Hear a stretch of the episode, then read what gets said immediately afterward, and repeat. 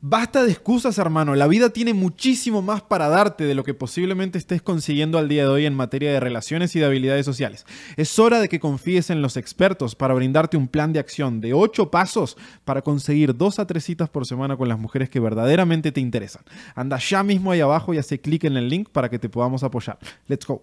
Cuando ustedes se metan en la profundidad del mensaje que les envía una persona, tienen la mayor arma de persuasión que existe en el mundo. No hay absolutamente nada más poderoso que una buena escucha. ¿Ok? Y ahora van a ver por qué. Siguiente, porfa. Entonces, les voy a hablar un poquito de los cuatro niveles de escucha, que es una de las cosas que nosotros enseñamos en las mentorías que damos a empresas o en la parte de eh, el conocer a una mujer. Les voy a poner un ejemplo bien claro para que entiendan cómo hombres y mujeres pensamos distinto y actuamos distinto. Y en realidad los hombres tenemos la responsabilidad de entender el lenguaje mujer, porque es, muy difícil que una mujer entienda el lenguaje hombre. ¿Ok? Entonces le voy a explicar por qué. Tenemos cuatro niveles de escucha. El primer nivel de escucha se llama tema, contenido de información. Es lo que está en la superficie. Es lo que la persona efectivamente verbaliza lo que me dice. O sea, me dijo tal cosa. Ok. Ese es el primer nivel, es lo que sale de la punta del iceberg, es la superficie. Por debajo de eso tenemos pensamientos, juicios y contexto.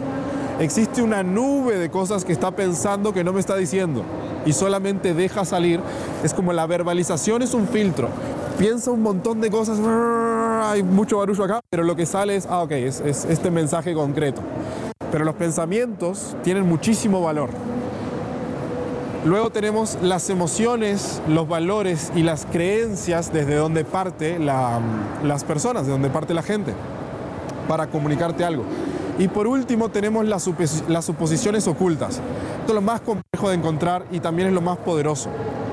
¿Por qué es lo más complejo de encontrar? Porque muchas veces hasta para la persona que lo dice, la suposición oculta es invisible a sus ojos.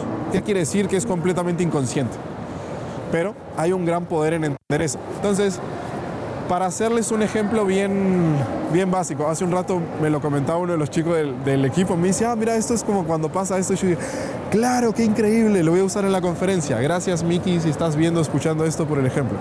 Entonces, imagínense que ustedes van en su carro, ¿no? Van ahí por, yendo para el Fashion Drive, no sé qué, y van en su carro y está su pareja al lado, ¿ok? Imaginemos que va conduciendo el hombre y la mujer de repente, ah, ve que hay un Starbucks ahí, no sé qué, y agarra y le dice al hombre, le dice, che, ¿no tenés hambre? Y el hombre que le dice, no, y sigue. ok. y a partir de ahí, de repente la mujer empieza a tener un poco de mal humor y como que lo mira con cara de, ¿qué te pasa? O sea, no te das cuenta, no sé qué. Y le voy a explicar todo lo que sucedió. Lo primero es que la mujer eh, le dice al hombre, che, tenés hambre, pero no importa si el hombre tiene hambre. Lo que quiere es crear el tema de conversación sobre si ambos tenemos hambre.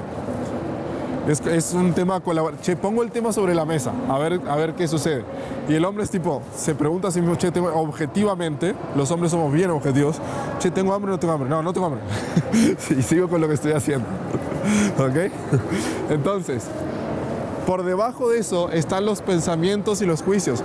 Cuando ella va por el, por el camino y ve el Starbucks, piensa, ay, qué bueno sería frenar un rato, eh, parar por un Starbucks, charlar un rato, salir un poco del carro y que no sé qué. Y es como toda una nube de pensamientos y de, y de, y de juicios de, ah, qué, sería mejor, eso es un juicio, sería mejor sentarnos un ratito a tomar un Starbucks y comer algo que seguir manejando acá en la camioneta, que no sé qué. Entonces, pero todo eso lo pensó, pero no lo dijo. Y lo que dijo fue, che, tenés hambre. Por debajo de eso están la parte de las emociones, los valores y las creencias la creencia de es importante para una pareja compartir tiempo de calidad y que dos por tres tengamos una especie de cita y nos sentemos y platiquemos de la vida y no tengamos que andar haciendo cosas y me siento de esta manera, me siento quizás poco comprendida o siento que me está faltando cariño, siento todo esto, ni siquiera lo pensó pero lo sintió. Y más abajo todavía es la suposición oculta de las mujeres, eliminen, por háganos la vida fácil, mujeres, eliminen esta suposición oculta de su subconsciente, es, él me va a entender cuando le pregunte que tengo hambre. y no, damos por, por hecho que, ah, es obvio que va a entender que si yo le pregunto que tengo hambre, en realidad no, no tiene que ver con eso, tiene que ver con que quiero que compartamos un momento y que nos sentemos a charlar y a comer algo de paso para poder mantener, mantener vivo el fuego de nuestra relación. ¿Ok? Imagínense hombres, los que están en pareja sobre todo, si tuvieran esta capacidad de escucha. Se evitarían el 99,999% de los pedos del día a día porque, ah, ok, es como se animarían a preguntar, che, ¿tenés hambre? Em, yo no, pero me da la sensación de que de repente vos sí, ¿cómo te sentís? Ah, esa, eso hubiese sido una buena respuesta. Es como, lo primero era el tema de conversación, quiero meterme en el tema. Y ella de repente le decir, ah, sí, de repente me gustaría salir un poco de la camioneta y, sentarnos a compartir. Ah, ya estamos en, en juicios, emociones, valores, creencias. Ah, perfecto, compartamos un tiempo que hace tiempo que no, no, nos sentamos a charlar tranquilos y no sé qué. Ah, vi un Starbucks, está ahí, ¿te parece si paramos? Ah, sí, genial. Paremos y vamos a tomarnos un Starbucks y platicar un rato. Entonces, si ese hombre hubiese tenido un buen nivel de escucha, número uno, se habría evitado un montón de pedos que le van a, empezar a caer luego.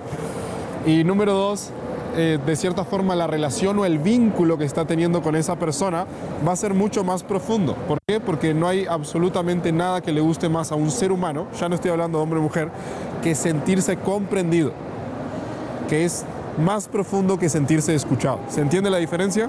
Ok. Esta es una herramienta bien poderosa que pueden empezar a utilizar en sus organizaciones.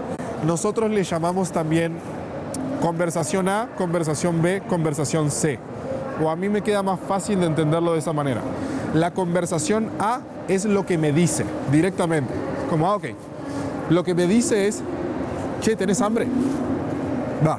La conversación B es, yo me tengo que preguntar, ¿Qué está pensando que lo motiva a decir eso y que no me está diciendo? Siempre háganse esa pregunta. Cuando ustedes tengan una negociación con un empleado, con un socio, con quien sea, pregúntense esto. ¿Qué está pensando que lo motiva a decirme esto que no me está diciendo? Y ahí van a apelar a su intuición. Y su intuición le va a dar, si depende de qué tan conectados estén con su intuición, pero su intuición les va a dar ah, un indicio con ese indicio, ah, me da la sensación de lo que este chico quiere es más tiempo libre o menos carga o no sé qué, o este socio quiere sentir que no va a perder, no sé. Es como, requieren saber cuál es el indicio. Cuando tienen un indicio, lo que hacen es preguntar sobre ese indicio. Che, eh, ¿cómo te sentís con este tema? O ¿por qué me preguntas esto? Puede ser que estés pensando en A, B, C, D. Lo que quiero hacer es bajar el nivel del agua. Quiero que me diga lo que realmente es. ¿Ok? Entonces, la conversación B es lo que piensa, que lo motiva a decir lo que dice, pero que no dice. La conversación C, la de más abajo, es cuál es el sistema de creencias que lo lleva ahí. Por ejemplo, una persona que, si vos estás discutiendo con un socio sobre porcentajes en una inversión de lo que ustedes quieran, y esa persona está como está menudeando un 1% o cosas por el estilo, no tiene nada que ver con un 1%, tiene que ver con un sentimiento, una creencia de escasez y de miedo a la pérdida. Y hasta que ustedes no resuelvan con su potencial socio el miedo a la pérdida que tiene, que le está rompiendo las pelotas por un 1%, no van a, no van a estar en paz. ¿Ok? Es como, idealmente, vos te vas a asociar y vas a ir a hacer negocios con alguien que no le va a importar. 1%, 1%, está tan concentrado en que lo que van a hacer es poderoso, interesante y que va a salir bien para todo el mundo, que eh, eso se le va a hacer algo muy mínimo, llamémosle. ¿Ok? Entonces, siguiente, porfa. La capacidad de completar.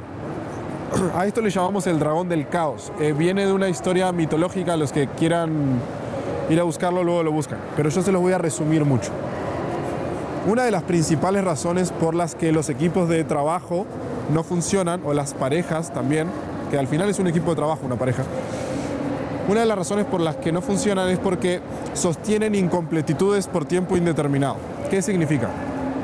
Una incompletitud es, hubo un evento, el evento es neutro, sucedió algo. Por ejemplo, eh, alguien dejó una taza de café donde no iba sucia y llegué el otro día a la oficina, está lleno de moscas, no sé qué. O sea, el evento es, alguien hizo algo. Este individuo dejó una taza de café donde no debía dejarlo. El evento es neutro, no es bueno, no es malo, es un evento.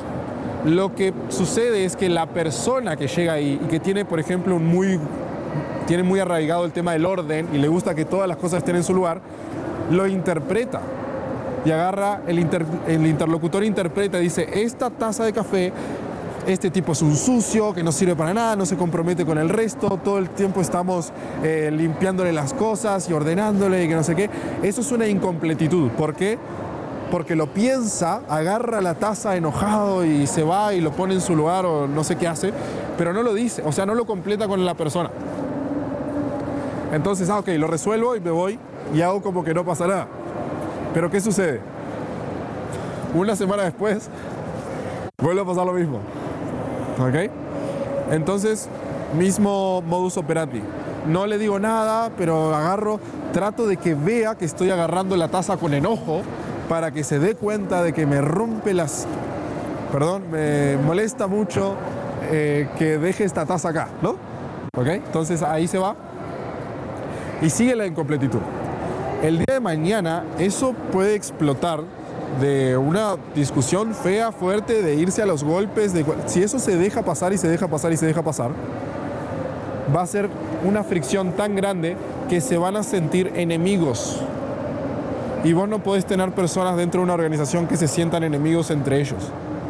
Es lo peor porque van a estar, como dicen en México, van a estar buscando chingarse el uno al otro todo el tiempo es como, ah, ¿cómo lo puedo, le puedo devolver esto? ¿no? ¿Cómo lo puedo chingar? Y esa es la peor actitud que puedes llegar a tener dentro de una empresa.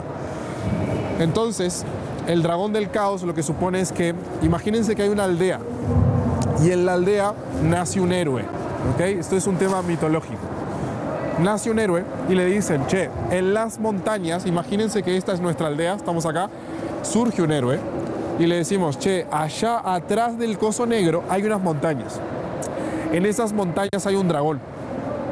Y ese dragón, bueno, mitológicamente el dragón lo que escondía era el oro y las vírgenes, porque las vírgenes, las mujeres vírgenes, porque supuestamente son las dos necesidades básicas del hombre, sobrevivir y reproducirnos. Pero vamos a decir que en realidad el dragón del caos esconde el resultado que nosotros queremos. Ah, queremos este, esta cantidad de ventas o lo que sea.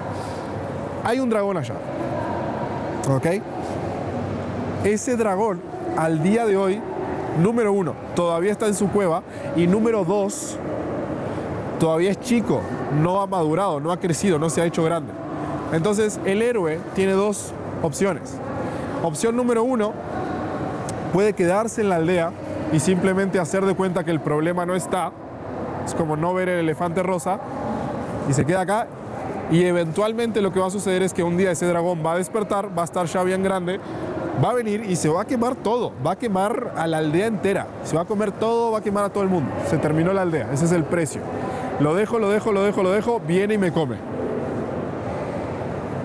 La otra opción es que, como decimos en Uruguay, con un par de huevos, el héroe se salga, vaya hasta la cueva donde reside el dragón y donde todavía no se ha desarrollado, donde todavía es pequeño, donde todavía es manejable, y a partir de ahí lo mate.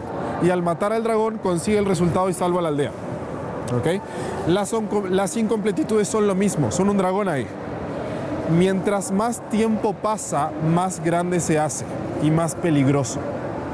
Entonces, si ustedes quieren tener una organización que realmente esté limpia y que funcione a la perfección, requieren tener un sistema de completar incompletitudes, que básicamente es un espacio de suma confianza, nosotros lo llamamos una ronda de feedback, es como lo hacemos nosotros, en donde las personas puedan charlar de todo aquello que los incomoda, ya sea de trabajo o no, porque hay, veces que hay hasta cosas personales. Che, mira, a mí me gustaba fulanita y le empezaste a tirar el pedo a partir de que yo te dije y que no sé qué. Bueno, no es un tema que tenga que ver con, con trabajo, pero es un tema que tiene incompleto a dos individuos del equipo. Y si no se trabaja va a generar problemas. ¿ok? Porque van a empezar a verse como enemigos. Entonces, la segunda habilidad blanda que está bueno tener es la capacidad de completar. Por ejemplo, en las relaciones, yo aconsejo a muchas relaciones de pareja también. Yo le digo, che, maestro, tenés que poner una regla de que no se pueden manejar incompletitudes de más de 24 horas. ¿Por qué? Porque en una pareja muchas veces pasa de que sucede algo que no le gusta a la pareja, ¿no? Imagínense que, yo qué sé, el hombre hizo algo que no trajo amigos de noche y hizo una peda y dejó todo tirado y y al otro día la mujer se levantó y dijo, no, pero no puede ser. O sea, no le dijo nada, X, pero sucedió eso que no le gustó. Ejemplo que me han comentado algunas personas. Lo que sucede es que si vos hablas con tu pareja y le decís, che, cualquier cosa que te haga sentir mal, requiero que en menos de 24 horas me lo digas para poder trabajarlo y para poder manejarlo. Si lo hacemos de esa forma, es muy fácil resolverlo, porque a partir de ahí generas un compromiso, decir, ah, ok, ¿cómo se te haría liviano? Eh, ¿Cómo se te haría mejor que yo pudiese seguir juntado juntándome con mis amigos, pero que no te cause este problema. Ah, bueno, de repente cada vez que vayas a hacer eso, tenés que asegurarte de que eh, consigas a alguien para que venga a limpiar a la mañana siguiente. Y no hagas comidas si no vas a conseguir. Ah, listo, perfecto, tengo un acuerdo. Si quiero hacer una comida, quiero traer a todos mis amigos y hacer desmadre, lo primero que tengo que hacer es conseguir a alguien que me apoye con la limpieza a la mañana siguiente. Listo, se terminó. Pero muchas veces lo que sucede es se lo deja pasar y ahí viene la típica discusión hombre-mujer, donde la mujer le dice, no, que yo me acuerdo que el 7 de agosto de no sé qué hiciste tal y tal cosa y el 12 de junio a las 2 de la tarde cuando yo estaba acá y allá y pasó esto otro y el hombre se queda, verga, yo, sé que también la cagaste, pero no me acuerdo cuándo. Es como los hombres hay un tema biológico. Lo que comunica los dos hemisferios del cerebro, que se llama cuerpo calloso, es una lámina de neuronas, tiene una fracción de milímetro más gruesa en el cerebro de la mujer que del hombre. Eso lo que termina haciendo es que la mujer tiene mucha más velocidad de procesamiento de datos. ¿Qué quiere decir? Se acuerda de más cosas más rápido. Entonces cuando vamos a esa discusión, los hombres tenemos toda la de perder. ¿Por qué? Porque imagínense que fuéramos una computadora, la computadora de la mujer tiene 18 GB de RAM y la nuestra tiene 2. Y es como en lo que ella, nosotros estamos ahí en la carreta dándole cuerda, tratando de acordarnos qué fue lo que pasó. Nosotros somos buenos para otras cosas, somos muy buenos con cosas o para resultados. Como manejamos menos información, al manejar menos información solamente manejamos lo relevante, al manejar solo lo relevante decidimos mucho más rápido la mayoría de los hombres tienen la virtud de poder tomar decisiones rápidas. Es como, ah, ok, eso es lo que hace que progrese en determinadas cosas. Eh, siguiente, por favor. La tercera es la capacidad de adaptación al cambio. Fíjense que antes yo hacía conferencias, o sea, les comparto esto porque justo viene al caso. Antes yo hacía conferencias en 15 países, como 23, 24 ciudades, algo así. Y el 87% de los ingresos de mi empresa venían de conferencias públicas. Cuando cae la pandemia, yo estaba en París, estaba eh, tomando el entrenamiento en París. Y aparte surge en París todo el tema de la pandemia, fue, fue complejo. Y ahí nos dicen, che, se tienen que regresar a sus países de origen porque van a cerrar el aeropuerto de París. Fue tipo, verga, ¿qué hago? Ok, voy y me guardo. La forma en la cual yo negociaba todo lo que eran los salones de conferencias en distintos países, etcétera, es que pagaba todo por adelantado. Decía, ok, yo ya te reservo la fecha, ya hago todo esto, me bajas un 20, un 25%, pero tener el dinero por adelantado. Entonces yo ya tenía un montón de fechas pagas para adelante. Cuando cae la pandemia, imagínense lo que sucedió. O sea, se perdió todo ese dinero, se perdió toda esa organización, se rebajan un 87% mis ingresos. Yo quedo medio que en el horno, en el sentido de, ah, verga, ¿qué hago? ¿No? Entonces hay un nuevo orden y yo requiero adaptarme. Lo importante del adaptarte es que la gente pierde demasiado tiempo, en mi parecer, pierde demasiado tiempo preocupándose por si es justo o no es justo lo que está sucediendo, eh, cómo puede ser y que no sé qué, y por qué ahora y por qué a nosotros y no sé qué.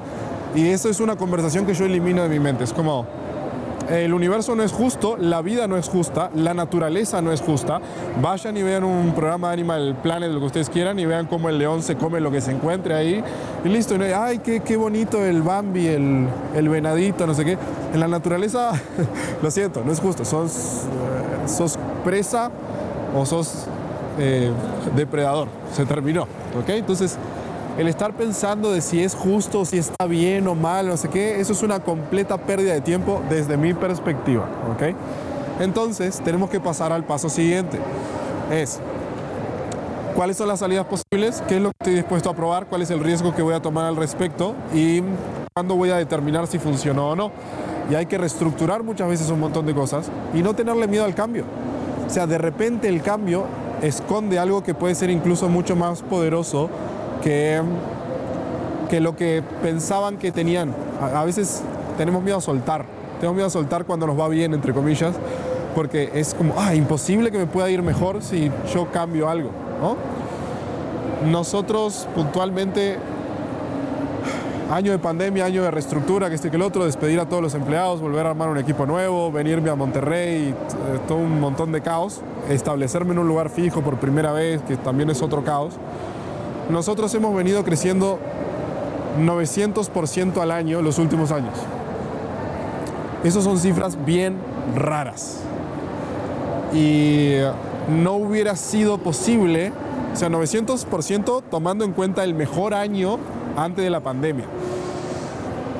Eso no hubiera sido posible si nosotros nos hubiésemos detenido un segundo a ver si era justo o no era justo, a ver si estaba bien o estaba mal, a sentarnos a esperar a que, ah, no, la pandemia se va a solucionar, y, porque cuando recién salieron, con lo de la pandemia, por ejemplo, dijeron, esto va a ser un tema de una o dos semanas, vamos a cambiar un montón de cosas en chinga, bien rápido. Eh, Acá la, el denominador común que te importa en esto es la velocidad.